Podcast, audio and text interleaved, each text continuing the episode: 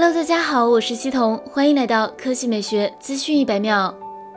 今天，OPPO 宣布，OPPO 即将于十月四日发布 OPPO K7X 新机。官方强调，OPPO K7X 拥有大大大大大大大大电力，主打持久续航。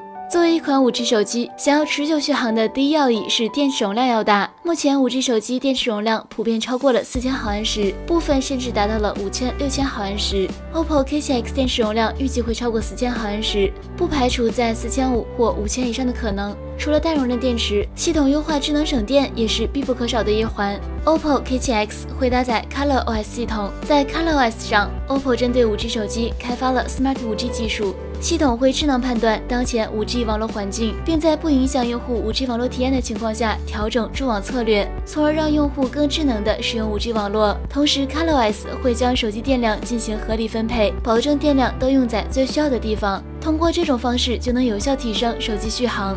此外，ColorOS 里还有更智能的功耗管理，用户可在设置电池里开启一键省电，系统会自动帮助用户处理当前系统高耗电的问题。除了电池系统优化之外，性能也是不容忽视的一点。从命名和定位来看，OPPO K7X 是一款中端机型，预计会搭载高通骁龙七系列 5G 芯片，也有可能会搭载联发科天玑八百或天玑七百系列中端芯片。